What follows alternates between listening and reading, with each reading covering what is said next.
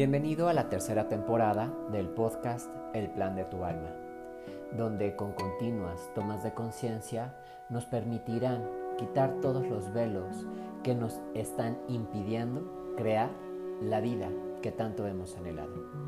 Bienvenido.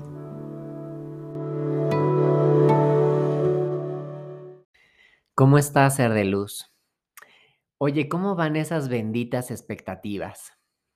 Sí, así le puse a este episodio precisamente porque, pues, somos seres que, por supuesto, tenemos un ego, pero a cada cosa que vamos haciendo, a cada proyecto que queremos tener, cada persona que conocemos, ya sea en cualquier modalidad, pareja, eh, compañero, amistad, relación de trabajo, etcétera, nosotros ponemos expectativas a todo y con todos, ¿no?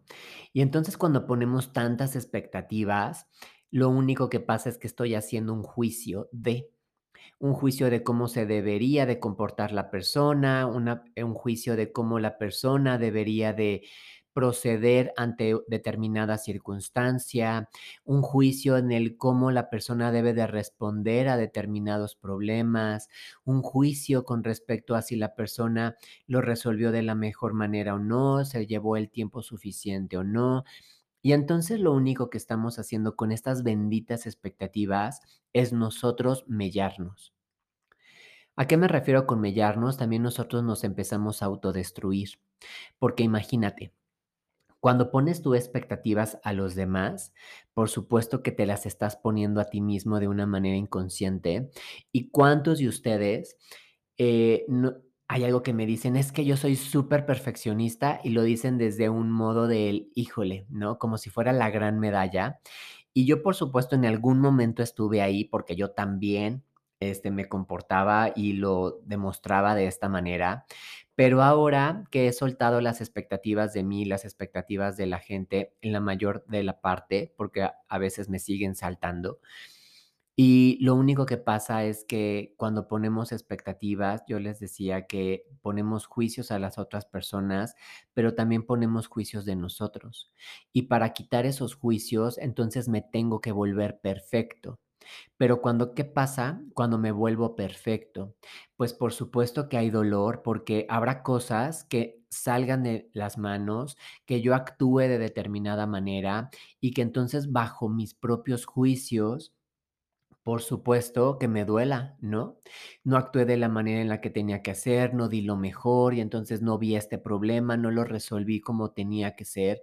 Y por supuesto que entonces me duele porque la contraparte es qué van a pensar los demás de mí. Y entonces, cuando no me doy cuenta de todo esto, entonces sigo generando más expectativas y por más expectativas que yo ponga, el universo me va a demostrar que por ahí no es. ¿Por qué? Porque lo que haga el otro no tiene que ver conmigo, la forma en la que responda, la forma en la que se dirija, la forma en la que me dé a saber determinadas circunstancias, no tiene que ver conmigo. Tiene que ver con su nivel de educación, tiene que ver con su eh, formación familiar, tiene que ver con su nivel cultural, tiene que ver con tantas cosas que no es conmigo. Y si yo no me doy la oportunidad de soltar todas estas expectativas, pues lo único que estoy haciendo es que no me estoy permitiendo recibir de los demás. ¿Cómo es esto? Cuando yo pongo una expectativa es cómo debería de comportarse determinada persona, cómo debería de de de ser, de comportarse. Y entonces, cuando yo pongo todo eso antes, es como si yo creara una barrera invisible entre la otra persona y yo. Y entonces, cuando la persona es tal cual es, pues, por supuesto que duele, ¿no? Porque ya le puse tantos prejuicios, expectativas y demás, que por supuesto, yo lo único que quiero ahora es protegerme, porque me duele de la forma en la que él lo hace o ella lo hace. Entonces, ¿qué pasa? Que entonces pareciera que el ser uno está mal. Y ahí es donde yo quiero llegar. ¿qué tanto te permites ser tú? Si quitases todas tus expectativas de las demás personas, incluso las tuyas, te darías el regalo de ser tú.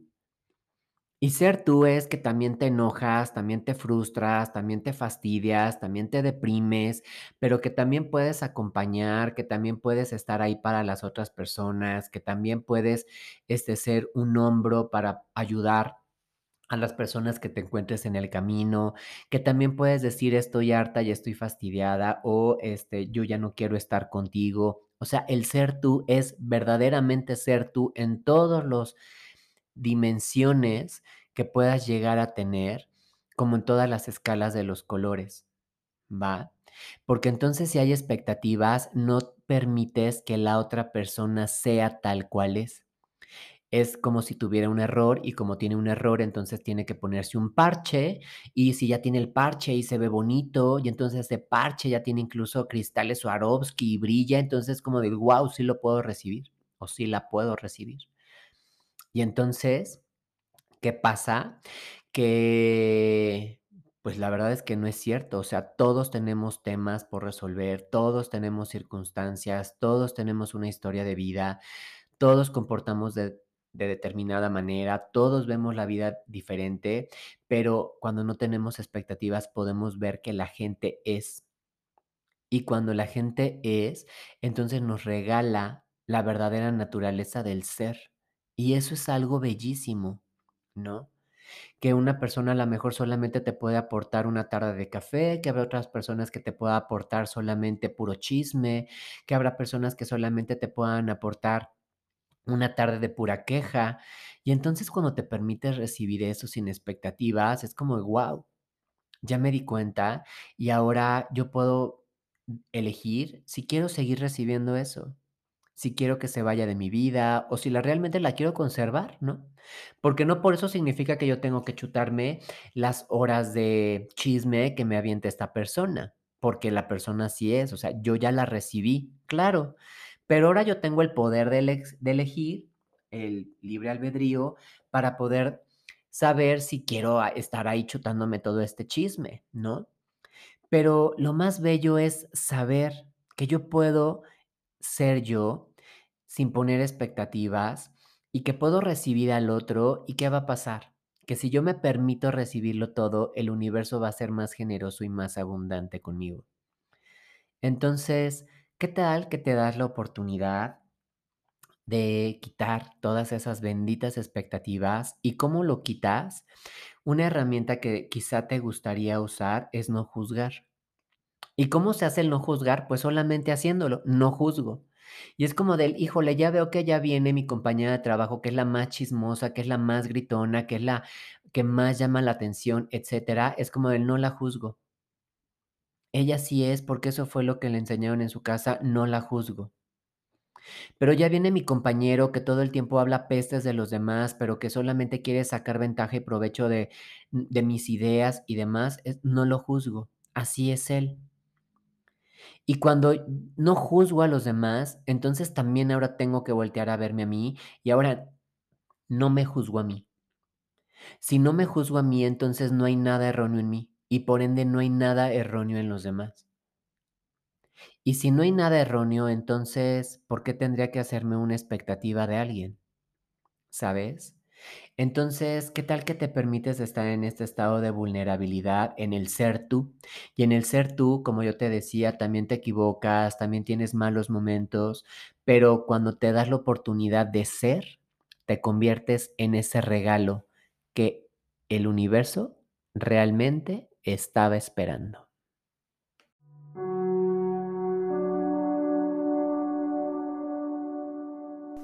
Si te gustó este episodio, ayúdame a compartirlo para que sigamos ampliando nuestra conciencia y eso nos permita salir de la contracción de esta realidad.